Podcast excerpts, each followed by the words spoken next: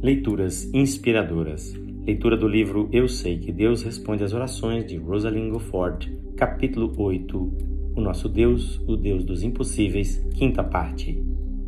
O fato seguinte poderá parecer insignificante para alguns, mas para mim nenhuma resposta trouxe maior alívio do que esta. Por isto, eu o guardei para o final do registro original de orações.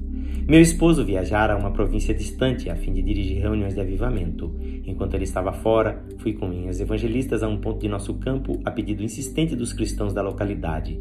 Tratava-se de um movimento evangelístico intensivo durante quatro dias, ao qual acorreram multidões. Aqueles quatro dias dariam para cansar qualquer pessoa, por mais forte que fosse.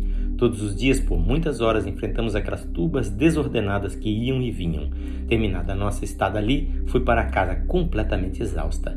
Meu único pensamento era ir a Weiwei, cidade próxima, onde havia trabalho da nossa missão, a fim de descansar uns dias perto das crianças menores que estavam lá.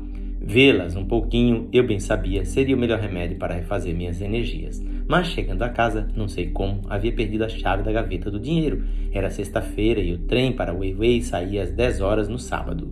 Uma e outra pessoa chegavam para buscar dinheiro e eu não tinha como pagar-lhes. Havia bastante dinheiro na gaveta, não podia sair deixando a chave por ali. Além do que, eu não poderia viajar sem dinheiro. Logo depois do jantar, comecei a procurar a chave por toda parte. Rebusquei as gavetas, nos compartimentos da escrivania, nas estantes, tudo em vão. Depois de duas horas de busca e tão cansada que não pude mais continuar, pensei de repente: eu não orei.